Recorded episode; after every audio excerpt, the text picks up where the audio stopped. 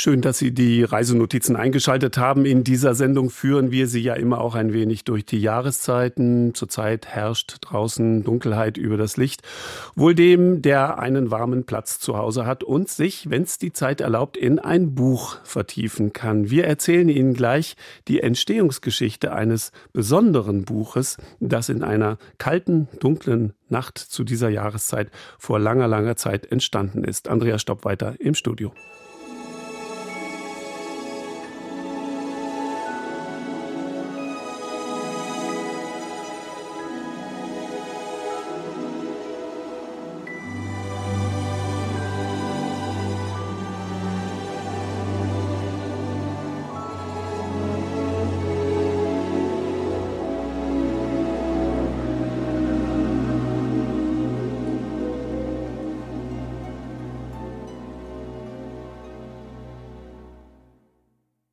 It's beginning to look a lot like Christmas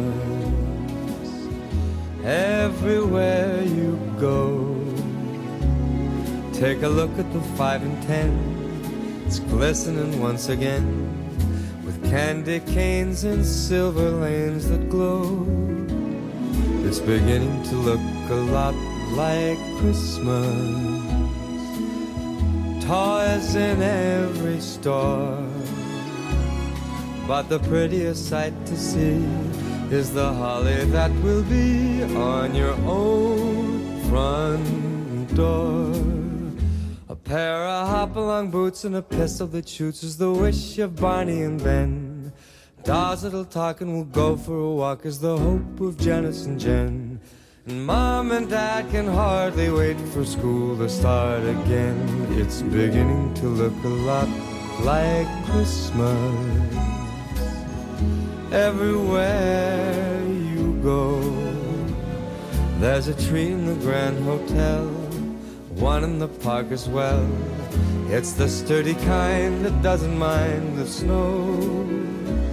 It's beginning to look a lot like Christmas. Soon the bells will start, and the thing that'll make them ring is the carol that you sing right within your heart.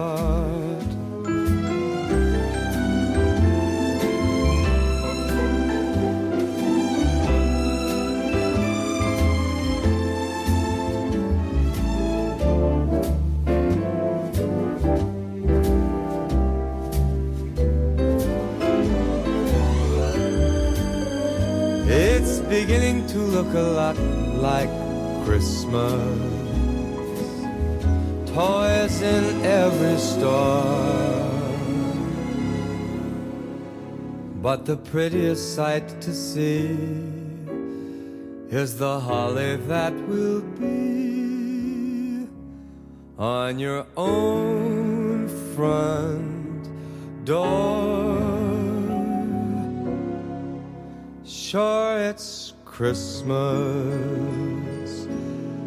once a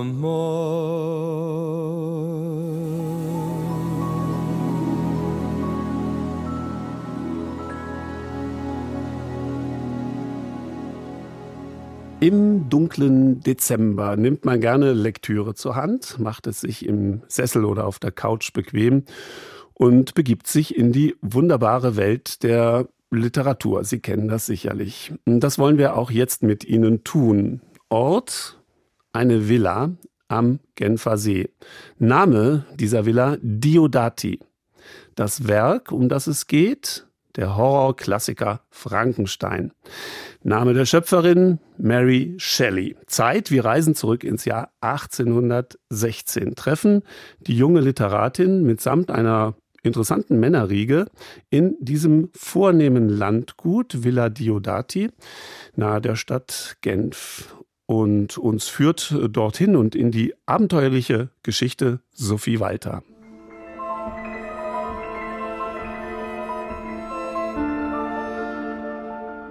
Im Jahr 1816 verdüstert ein Vulkanausbruch auf der anderen Seite des Globus den Himmel über Europa.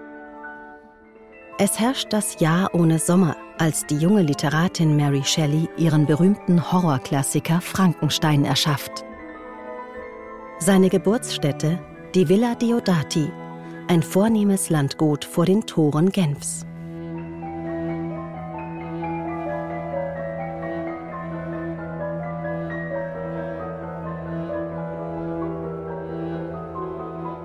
Villa Diodati, Juni 1816.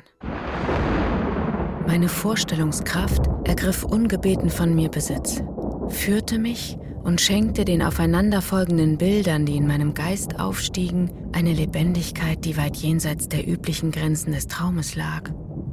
Ich sah den bleichen Schüler unheiliger Künste neben dem Ding knien, das er zusammengesetzt hatte. Ich sah das bösartige Phantom eines hingestreckten Mannes und dann, wie er durch das Werk einer mächtigen Maschine Lebenszeichen von sich gab. Ich öffnete meine Augen mit Entsetzen. So besessen war ich von dieser Idee, dass ich mir wünschte, das ekelerregende Bild meiner Fantasie mit der mich umgebenden Realität zu vertauschen. Ich sehe diese immer noch. Das Zimmer, das dunkle Parkett, die geschlossenen Fensterläden, durch die das Mondlicht hereinglitt, dabei die Vorstellung, dass draußen der gläserne See und die schneebedeckten Alpen lägen. Nachts, in einer traumähnlichen Vision, sieht Mary Shelley die abgründigste Szene ihres späteren Romanerstlings erschütternd klar vor Augen. Es ist der schicksalhafte Moment, in dem der Forscher Viktor Frankenstein mittels Elektrizität einen aus Leichenteilen zusammengeflickten Körper zum Leben erweckt, im Augenblick der Schöpfung jedoch selbst vor seinem monströsen Werk zurückschreckt. Doch da ist es bereits zu spät. Das Grauen lässt sich nicht mehr aufhalten. Ein künstlicher Mensch war durch die Hand eines Menschen entstanden. Mary Shelleys Notiz birgt aber auch eine andere, kaum weniger aufregende Entstehungsgeschichte, die ihres literarischen Meisterstücks selbst, die genügend Stoff für einen eigenen Schauerroman bietet. Einen Roman hinter dem Roman. Dessen Protagonisten sind die noble Villa Diodati, die umgebende Alpennatur, ein Wetter zum Gruseln, und eine Gruppe exzentrischer Schriftsteller aus England, deren Schicksale sich in der Villa kreuzen. Neben der erst 18-jährigen Mary Shelley sind dies ihr Ehemann Percy Shelley, der Großdichter Lord Byron, dessen Leibarzt John Polidori und Marys Stiefschwester Claire, Byrons Geliebte. Bis heute begründen die Ereignisse um die illustren Sommergäste im Jahr 1816 den Ruf der Villa Diodati als geistige Brutstätte und wichtigen Schauplatz der Literaturgeschichte. Nicolas Ducimetier, Historiker und Frankenstein-Experte aus Genf, erläutert hierzu Die Villa Diodati ist ein mythischer Ort in Kolonie, etwa fünf Kilometer von Genf entfernt. Sie wurde im 18. Jahrhundert erbaut, zwischen Weinbergen, mit einem prachtvollen Blick bis zum Genfer Hafen. Das Andenken an die jungen englischen Literaten manifestiert sich bis heute in bestimmten Ortsnamen von Kolonie. Chemin Byron etwa heißt ein Weg, der von der Villa hinab zum See führt. Ebenfalls nach dem Dichter ist eine neben dem Haus gelegene Grünfläche benannt, die Pré Byron. Um die Erinnerung zu veranschaulichen, hat die Gemeinde außerdem Hinweistafeln aufgestellt, die erklären, was sich einst in der Villa zugetragen hat und die Kolonie markieren als eine Wiege der fantastischen Literatur. Euh, de naissance et de création du genre littéraire fantastique. Wir haben Glück, dass das eiserne Schiebetor zu dem privaten Anwesen gerade offen steht und der mit der Parkpflege beschäftigte Gärtner uns Einlass gewährt. Nicht ohne zuvor Rücksprache mit der Concierge zu halten. Diese scheint in langem Kleid und Spitzenschürze wie ihre Umgebung einer anderen Zeit zu entstammen. Der Diodati-Park mit seinen Kastanienbäumen, Wasserspielen und terrassenförmigen Gärten bietet an diesem klaren Oktobertag eine weite Sicht über den Genfer See. Elfenbeinfarben mit grünen Fensterläden und auf Säulenkolonnaden gestützten Balkonen thront die Villa herrschaftlich am Hang. Hinter den bodentiefen Fenstern schirmen dichte Gardinen die Innenräume ab. Dass neugierige Blicke nach drinnen freilich nicht erwünscht seien, hatte die Concierge uns zuvor noch ausdrücklich ermahnt.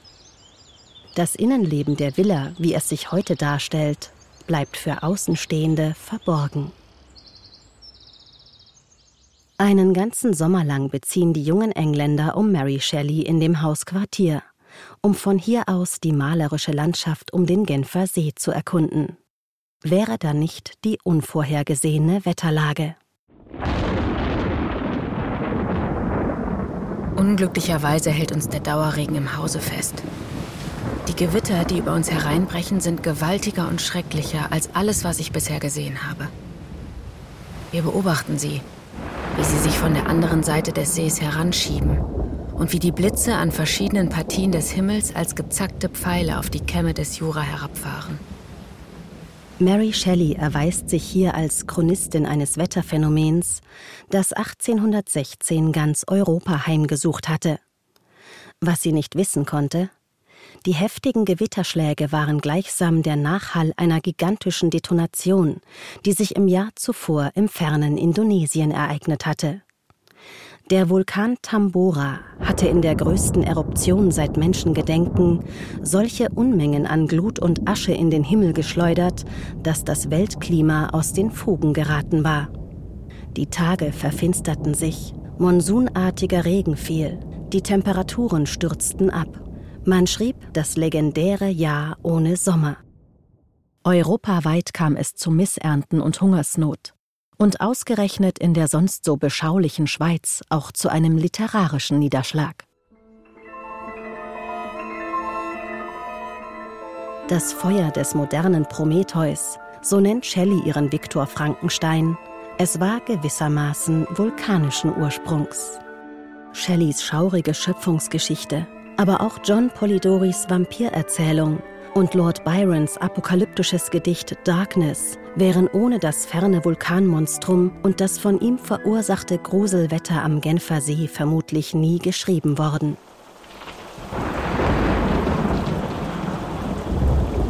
Donnergrollen, zuckende Blitze am schwarzen Himmel. Elektrizität erfüllt die Atmosphäre. Auch drinnen im Salon der Villa Diodati liegt Elektrizität in der Luft. Das physikalische Phänomen faszinierte zu Shelleys Zeit Wissenschaft und Philosophie. Elektrizität heißt das Zauberwort, um das die nächtlichen Seancen am lodernden Kaminfeuer in der Villa kreisen. Es geht um Leben und Tod, um nichts Geringeres als das Geheimnis der Existenz. Elektrizität soll der Schlüssel zu allem sein. Vielleicht ist sie das Fluidum, das den Tod überwindet unbelebte Materie beleben, ja Tote erwecken kann. Der Genuss von Wein und Laudanum, einer Opiumtinktur, trägt das Seine dazu bei, die wilden Spekulationen der exaltierten Literaten zu befeuern. Mary Shelley verfolgt aufmerksam die diskutierten Thesen.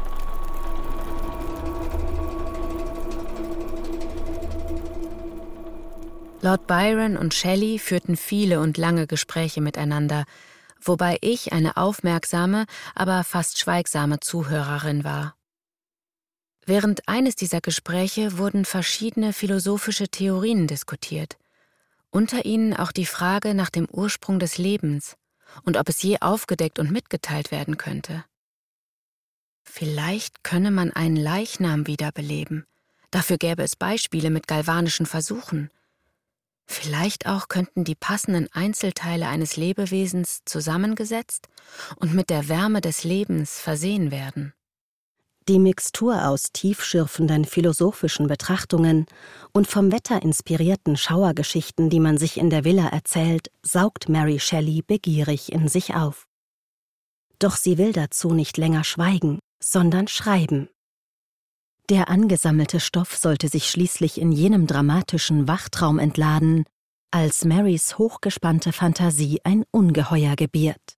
Dessen faustischer Schöpfer im Roman, Viktor Frankenstein, fragt wie die Diodati-Gruppe nach den letzten Dingen, nach der Essenz jenes Etwas, welches wir Leben nennen, und kommt dem lebensstiftenden Elixier auf die Spur. Nach Tagen und Nächten der unglaublichsten, mühevollsten Anstrengung hatte ich das Geheimnis gelöst, die Ursache aller Zeugung und allen Lebens entdeckt. Ja, mehr noch. Es war mir nun möglich, dem toten Stoffe Leben einzuflößen. Das Leben wie der Tod, sie schienen mir nur noch eingebildete Schranken zu sein, welche ich als erster durchbrechen würde, um danach wahre Kaskaden des Lichtes über unsere Welt der Finsternis auszugießen. Doch das Werk missrät. Kein höheres, lichtvolles Wesen ist es, das Frankenstein Prometheus ins Leben gerufen hat, sondern eine Ausgeburt des Schreckens. Noch im Moment der Schöpfung verflucht er sein eigenes Geschöpf. Die unperfekte Kreatur aber, wegen ihrer abstoßenden Erscheinung sogar von dem verdammt, der ihr den Lebensfunken eingab, wird sich auf entsetzliche Weise gegen ihren Schöpfer wenden.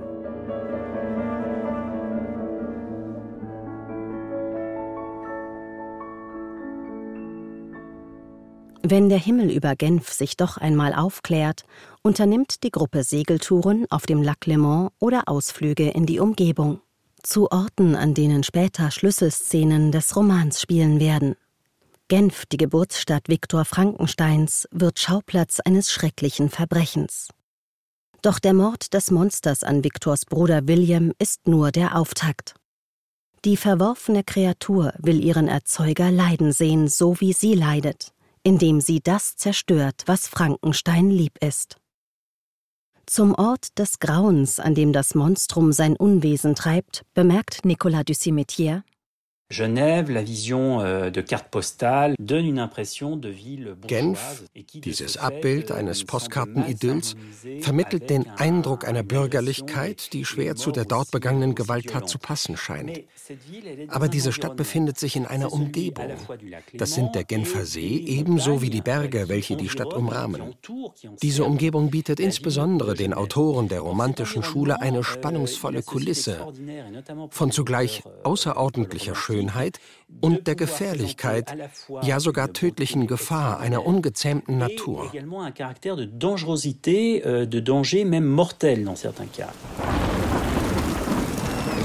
Besonders beim Anblick des Genfer Hausbergs Salève kommt man, wenn man Shelleys Buch gelesen hat, kaum umhin, an das riesenhafte Ungeheuer in seiner tierähnlichen Gestalt zu denken, das nach dem Mord an William aus der Stadt flieht und sich uneinholbar wie King Kong die überhängenden Felswände hinaufhangelt. Nachts, in einem Gewittersturm, unter grellen Entladungen, die den See in ein Flammenmeer verwandeln. Das ewige Gewitter am Genfer See im Sommer von 1816. Es war auch Frankensteins Wetter. Vom 22. bis 28. Juli unternimmt das Dichterpaar Mary und Percy Shelley einen Ausflug zum Mont Blanc. Nicht ohne die Exkursion auch literarisch auszuwerten. Percy verfasst sein berühmtes Gedicht Mont Blanc. Mary führt Reisetagebuch und entdeckt im Eismeer des Weißen Berges, dem Meer de Glace, eine perfekte Romankulisse. In dieser Menschenferne werden sich Frankenstein und sein namenloser Dämon erstmals nach dem Mord an William hasserfüllt begegnen. Viktor Frankenstein wird wie seine Erfinderin den Gletscher Montanvert besteigen. Spiegelbildlich zu den Aufzeichnungen der Shelleys wird er die ebenso majestätische wie bedrohliche Eiswelt als Inbegriff einer erhabenen und die Seele erhebenden Landschaft preisen. Der gewaltige, in steter Bewegung befindliche Gletscher hatte mir die Seele mit einer Begeisterung für das Erhabene erfüllt, welche ihr Flügel verliehen und es ihr ermöglicht hatte, sich aus der Düsternis der Welt zu lichten Höhen aufzuschwingen. Niemals hatte ja die ehrfurchtgebietende Majestät der Natur verfehlt, mich feierlich zu stimmen und mich die vergänglichen Sorgen des Lebens vergessen zu machen. Frankensteins Stimmung schlägt jedoch augenblicklich um, als am Gletscher plötzlich, wie aus dem Nichts, der verfluchte Unhold auftaucht. Die für den romantischen Betrachter grandiose Szenerie des Eises ist für den Verstoßenen bloß ein trostloses Versteck. Er haust in dieser Kälte.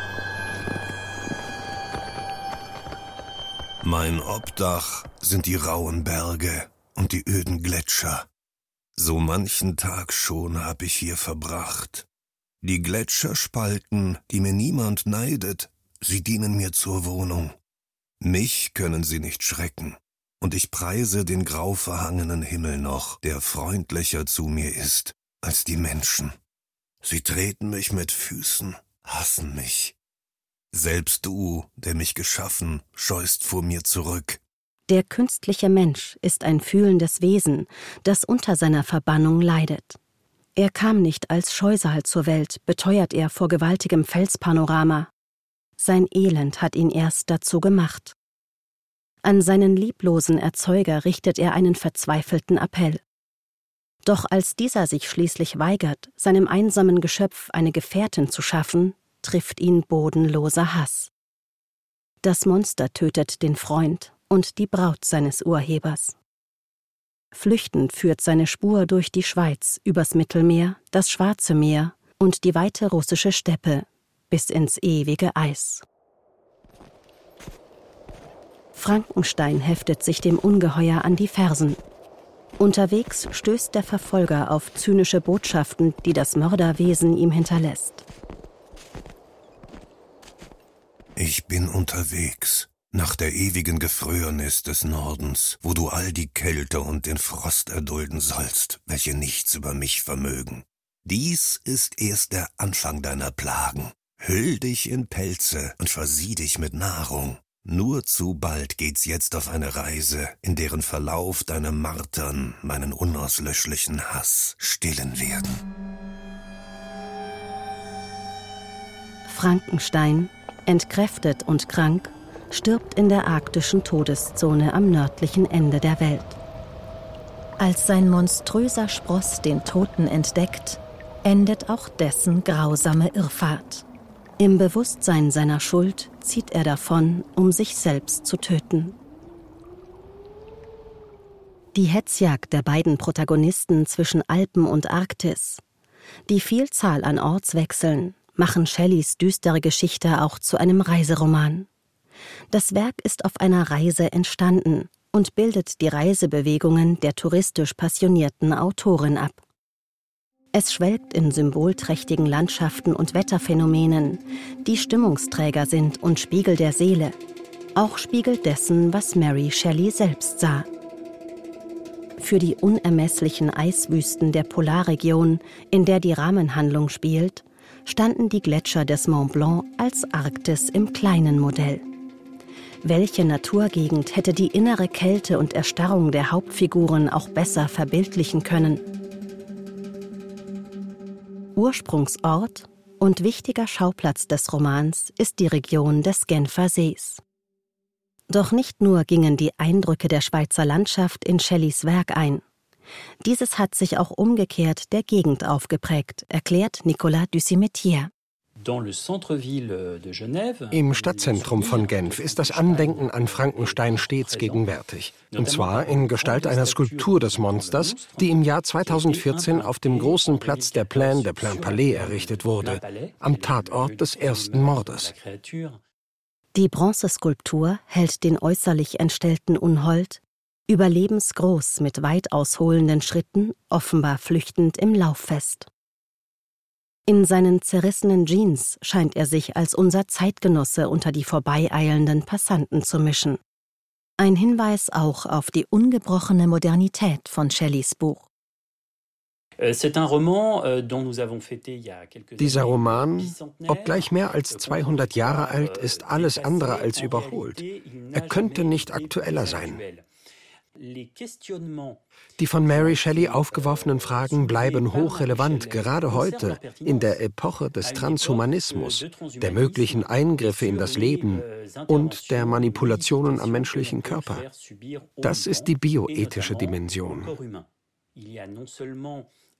Daneben gibt es einen weiteren Aspekt, der verbunden ist mit dem von Shelley hochverehrten Genfer Philosophen Jean-Jacques Rousseau, um dessen Idee dass der Mensch von Natur aus gut sei.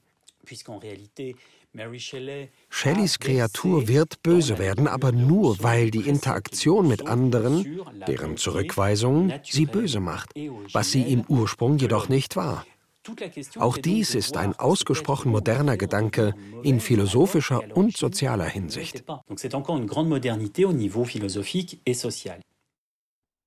Im Jahr 1840, 24 Jahre nach ihrer legendären Schweizreise, kommt Mary Shelley wieder einmal nach Genf. Die männlichen Mitglieder der Diodati-Gruppe sind da bereits lange tot. Percy Shelley war 1822 bei einer Segeltour in Italien ertrunken. Lord Byron kam zwei Jahre danach ums Leben. John Polidori beging mit 25 Jahren Selbstmord. Mary, die Gefährtin der Toten, wie sie sich nennt, erinnert sich wehmütig an ihren einstigen Aufenthalt. Der abwesende Sommer von 1816. Er war der wohl glücklichste ihres Lebens. Endlich erhaschte ich einen Blick auf die Gegend, in der ich gelebt hatte, als ich meine ersten Schritte aus der Kindheit ins Leben machte. Dort, am Ufer des Belrief, befand sich Diodati. Alles war noch da. Die Terrassen, die Weinreben, der Pfad bergauf, der sich durch sie hindurchwand, der kleine Hafen, in dem unser Boot verteut gewesen war. Ich erkannte tausend winzige Besonderheiten. Damals vertraut, dann in Vergessenheit geraten und nun brachten sie Erinnerungen und Gefühle zurück. Auch mehr als 200 Jahre nach dem genialen Dichtertreffen sehen wir, was Mary Shelley sah. Darstellungen von Diodati aus der Zeit Shelleys zeigen ein Bild, das dem unserer Tage gleicht. Äußerlich unverändert thront die Villa auf ihrem Hügel, auch wenn die Zeit nicht stehen geblieben ist. Heute können wir in der Region um Genf Shelleys Spuren folgen und ihren Klassiker dort lesen, wo nicht nur seine Handlung, sondern auch die romanreife Geschichte seiner Entstehung beheimatet ist.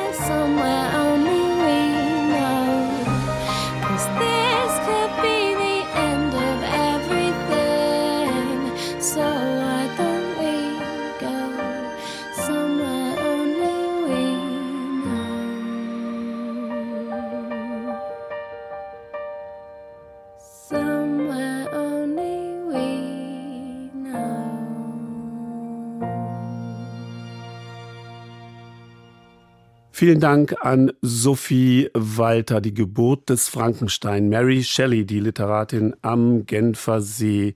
Und äh, die Rolle der Mary Shelley hat Kirsten Potthoff gesprochen. Jetzt geht's mit Dampf ins Gebirge. Wer das mit grandiosen Aussichten verbinden will und dazu auch touristisch und kulinarisch auf seine Kosten kommen möchte, der ist bei der Zittauer Schmalspurbahn ganz gut aufgehoben. Aus der südostsächsischen Kleinstadt geht's bis hoch hinaus ins Zittauer Gebirge und es werden auf historischer Strecke die Kurorte Jonsdorf und Eubin angesteuert. Nach Eubin mit einer berühmten Burg- und Klosterruine, wo Sehenswürdigkeiten ebenso wie Wanderwege locken, hat sich Michael Ernst, mein Kollege, für unseren Sonntagsspaziergang aufgemacht und ist an einer Endstation angelangt, die ihren Namen wirklich verdient. Denn das Ziel der Zittauer Schmalspurbahn liegt im südöstlichen Zipfel von Sachsen, kurz vor der Grenze zum tschechischen Nachbarn. Und die Reise dahin ist pure Idylle. Achtung, jetzt bitte aufgepasst, festhalten, es folgt eine menschliche Lautsprecherdurchsage. Eubin! Eubin! Eingefahrener Zug endet hier! Bitte alle aussteigen! Alfred Sinn ist nicht zu überhören. Unübersehbar ist er auch. Vor allem aber ist der kräftige Mann mit seiner markigen Stimme unverkennbar ein Eisenbahnmensch. Dabei war er vorher in einer ganz anderen Branche tätig. Als dann die Zeit rankam, wo ich als Versicherungsvertreter nur noch Sachen in der Tasche hatte, die ich mir selber nicht kaufen täte, äh, stand ich vor dem Problem, verkaufe ich die Sachen oder bleibe ich Alfred und habe mich entschieden, ich bleibe ich. Habe gekündigt, war auch arbeitslos und dann kamen aber immer mehr Anfragen, ob ich im Marketing für Eisenbahn, vor allen Dingen in Sachsen, da gibt es ja reichlich, arbeiten kann. Und so bin ich dann bei der Zittauer Schmalspurbahn als Freiberufler, da ich mal studiert habe, Wirtschaftsberater gelandet. Eine Biografie der sogenannten Wendezeit, die sowohl für Alfred Simm als auch für die seit 1890 verkehrende Schmalspurbahn alles verändert hatte. Also wir sind durch die Wende nicht geschädigt, sondern wir haben durch die Wende gewonnen.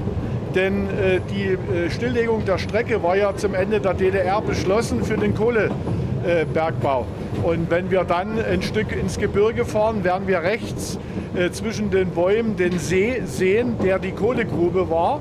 Das ist heute ein ganz wunderbares Naherholungszentrum geworden, vor allen Dingen durch die Sächsische Landesgartenschau 2002 in Zittau.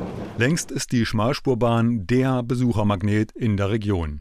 Für die etwa 16 Kilometer Bahnstrecke nehmen wahre Eisenbahnfans auch weite bis sehr weite Anreisen in Kauf. Wir hatten ja die Zahl 254.000 im Jahr, aber in den 30er Jahren gab es Pfingstwochenenden, da waren 33.000 an einem langen Wochenende.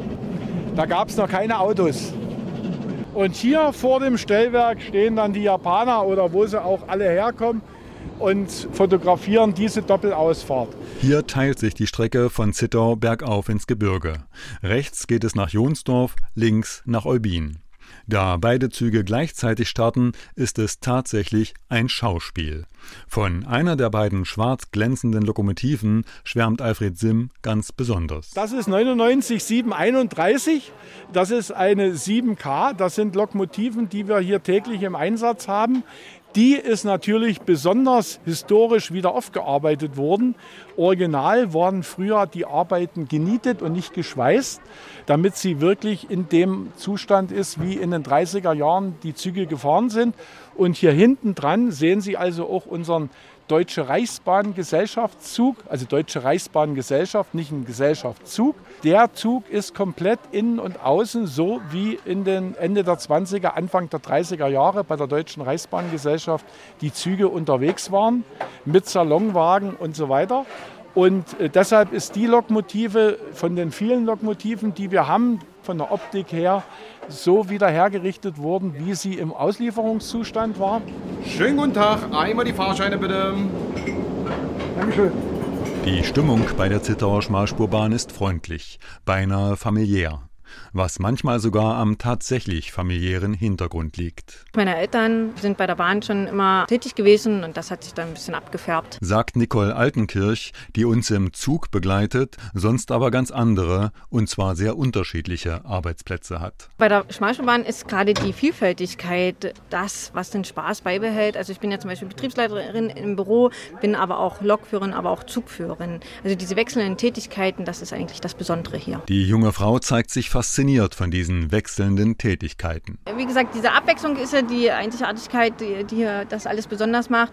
Und ähm, wenn ich im Fahrdienst bin, bin ich natürlich nah bei den Kollegen. Ich kriege äh, so einige Dinge mit, die man lernen kann auf, auf kurzen Dienstweg, wo man sagt, oh Gott, warum ist das jetzt eigentlich so? Die Kommunikation zu den Kollegen ist einfach angenehmer. Es ist näher, wenn man selbst noch im Fahrdienst ist, als wenn man nur im Büro arbeitet. Wer träumt nicht manchmal davon? Dort arbeiten zu können, wo andere Urlaub machen. Die, die Landschaft macht natürlich den Reiz aus, aber auch die historischen Fahrzeuge. Wir haben eigentlich mal einen touristischen Effekt. Also unsere Bahn ist eigentlich mehr auf die Ferien mit ausgelegt. Wir fahren ja das ganze Jahr, aber man merkt schon, den Fahrgastzuspruch haben wir schon in den Ferien. Und flexibler als manch andere Bahnunternehmen scheint die Zittauer Schmalspurbahn auch noch zu sein. Unsere Züge sind schon voll, aber wir haben den Vorteil, dass wir noch darauf reagieren können. Wir verstärken unsere Züge mit mehr Wagen, wenn wir zum Beispiel mehr Gruppen haben, wenn wir wissen, aha, an solchen Tagen haben wir in der Regel mehr Fahrgastzustrom. Deshalb können wir flexibel reagieren. Immer mit dabei, keine Selbstverständlichkeit auf Schmalspurstrecken, ist der Speisewagen. Zumindest in der sommerlichen Hauptsaison. Ansonsten nur von Freitag bis Sonntag. Ich heiße Frau Hofmann und bin gelernte Köchin und jetzt ist Servicekraft im Speisewagen. Na? Die Speisekarte ist schmal, das Angebot eher deftig. Kartoffelsalat und Würstchen scheinen besonders gefragt zu sein. Die Köchin freut sich natürlich über den Ansturm. Mehr Freude, weil wir endlich was zu tun haben und die Leute zufrieden sind, dass sie überhaupt noch was zu essen und zu trinken kriegen, dass es überhaupt sowas noch auf der Schmalspurbahn gibt. Den Reisenden scheint es zu schmecken. Die sind sehr zufrieden und äh, wir merken es auch an unseren Reisegruppen da haben wir immer bestimmte Reiseleiter, die immer generell den Speisewagen bestellen, weil sie mit unserer Leistung zufrieden sind und weil sie wissen, da kriegen sie was zu essen und zu trinken. Wir hatten nur welche aus Dänemark schon da, äh, Österreicher, wir hatten welche aus Bayern da, also, also überall herkommen die wenn die hier Urlaub machen. Man muss also kein Eisenbahnfanatiker sein, um von der Zittauer Schmalspurbahn beeindruckt zu sein. Ja, das hat Spaß gemacht, sagt der vierjährige Vittorio, der mit seinen Eltern extra aus dem Rheinland nach Zittau gekommen ist. Nostalgisch und einfach empfehlenswert. Ist für Familien wunderbar. Es ist ein Traum. Schwärmt auch seine Mutter von diesem Ausflug mit der SOEG, der Sächsisch-Oberlausitzer Eisenbahngesellschaft. Die Aussichten, die mit der Zittauer Schmalspurbahn erreichbar sind, sind einfach unvergesslich, meint auch Vittorios Vater. Wir waren tatsächlich an der Burg Eubin wir waren auch so natürlich ein bisschen spazieren. Wir haben auch das Hotel in Eubin und natürlich wollen wir jetzt auch alles so weit wie möglich kennenlernen und sehen. Eubin! Eubin!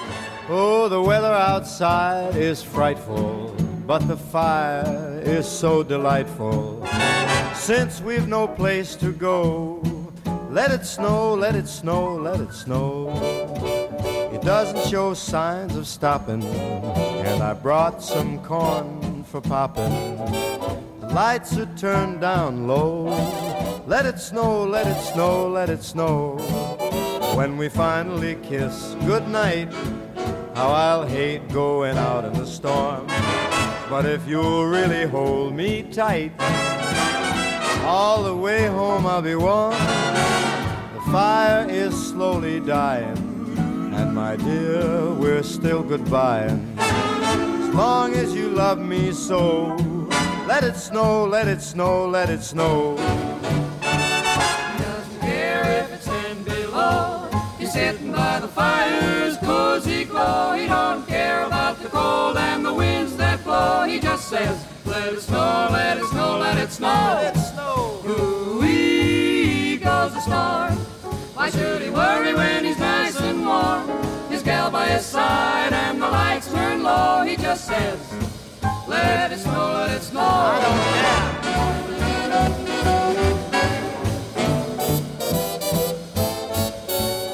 Weather outside is frightful, but that fire is mm, delightful.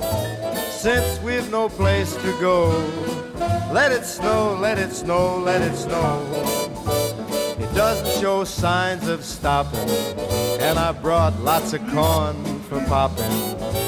The lights are way down low, so let it snow, let it snow, let it snow, let it snow. When we finally say goodnight, how I'll hate going out in the storm.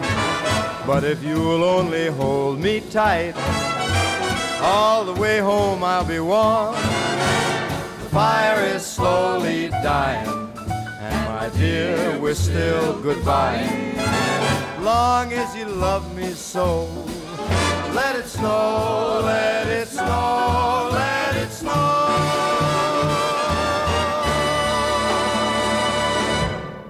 Michael Ernst fuhr mit uns in der Zittauer Schmalspurbahn. Schon immer war Salz ein begehrtes Haushaltsmittel und in früheren Zeiten als weißes Gold auch ein Zahlungsmittel. Auch auf Malta war das schon in antiken römischen Besatzungszeiten so. Heute wird das weiße Gold als Meersalz direkt an den Küsten in Salzfarmen geerntet. Ein aufwendiger und saisonbedingter Prozess, denn ausschließlich von Mai bis September funktioniert das Ganze. Eben diese Salzernte in speziellen Salzpfannen an den Küsten. Peter Kaiser war am Zongor Point auf Malta und hat sich in einer Salzfarm umgesehen. Das ist eine harte Arbeit hier und ich bin dafür geschaffen. Seit seinem zehnten Lebensjahr arbeitet Salem als Salzfarmer hier am Zongor Point, am östlichsten Zipfel der Mittelmeerinsel Malta. Jetzt ist Salem 85 Jahre alt und noch immer trocknet er in den antiken Salzpfannen das weiße Gold der Insel und erntet es. Ich komme hierher, fege, dann ist Erntetag. Sie sehen die kleinen Salzberge hier. Das wird mit der Hand getrocknet, nicht mit der Wasserpumpe. Schon seit römischen Zeiten wird auf Malta Salz aus Meerwasser gewonnen. Salz wurde den Legionären als Salarium, als Salär für deren Dienste überreicht. Seit damals sind an den Küsten der Mittelmeerinsel Pfannen in den Felsgrund geschlagen. Später erkannten auch die Ritter der Insel den hohen Wert des Meersalzes. Mit September, usually it's the end of the salt harvesting season. Mitte September endet die Salzerntesaison. Salz machen ist ein Saisongeschäft. Wir beginnen mit der Salzernte so um Mitte Mai herum, Anfang Juni. Das hängt natürlich vom Wetter ab. Das Wetter ist der Spielmacher, um Salz zu produzieren.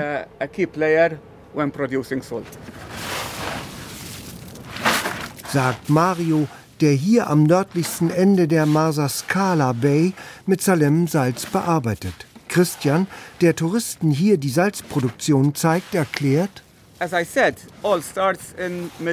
Wie ich sagte, alles startet Mitte Mai. Wir füllen die großen Becken mit Salzwasser, dann nehmen wir die Benzinpumpe und das ist der einzige Unterschied, wie wir heutzutage Salz machen, gegenüber den alten Tagen, etwa vor 50 Jahren. Wir pumpen also Seewasser in das große Becken, dort lassen wir es für wenigstens 10 bis 15 Tage. Nach diesen 10 bis 15 Tagen füllen wir dieses Wasser in die kleinen Pfannen, dort wird es heiß. Je heißer es ist, umso mehr Salz kann man davon erhalten. In den kleinen Salzpfannen trocknet das Wasser in vier Tagen. Nach diesen vier Tagen haben wir Salzflocken an den Rändern der Salzpfannen. Dann brechen wir die Flocken auf. Für die Salzflocken bräuchte man zu lange, um das Salz zu verwenden. Wir brechen die Flocken und in den darauffolgenden zwei Tagen etwa beginnen wir mit dem eigentlichen Ernteprozess.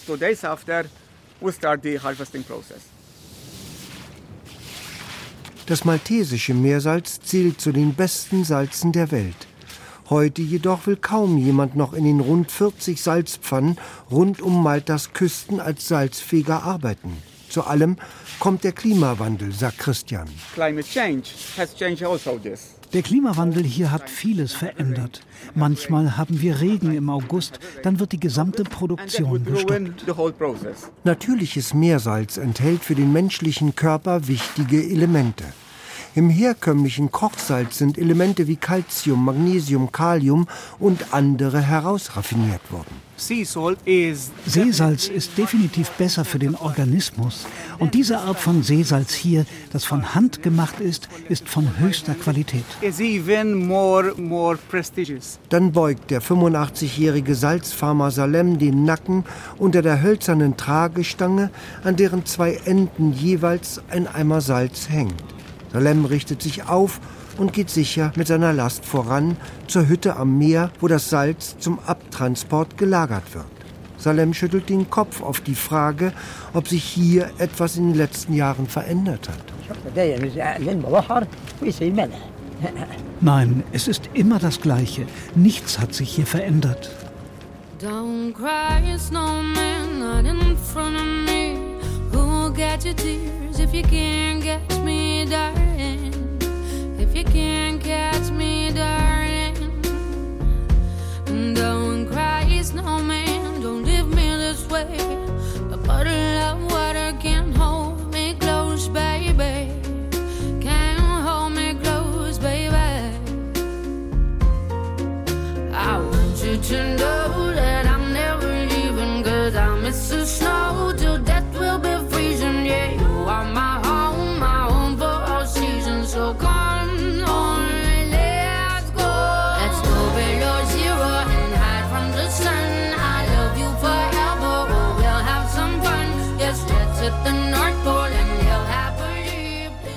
Das war der Sonntagsspaziergang am heutigen zweiten Advent. Ich hoffe, er hat Ihnen den ein oder anderen Einblick eröffnet in Besonderheiten unserer Welt, ob beim Bierbrauer am Berg Athos, der Hausbootssiedlung in Amsterdam, der Frankenstein-Villa am Genfer See, der Zittauer Schmalspurbahn oder wie eben gehört, der Salzgewinnung auf Malta. Andrea Stopp grüßt. Bis nächste Woche. Don't cry, snowman. Don't you fear the sun? Who'll carry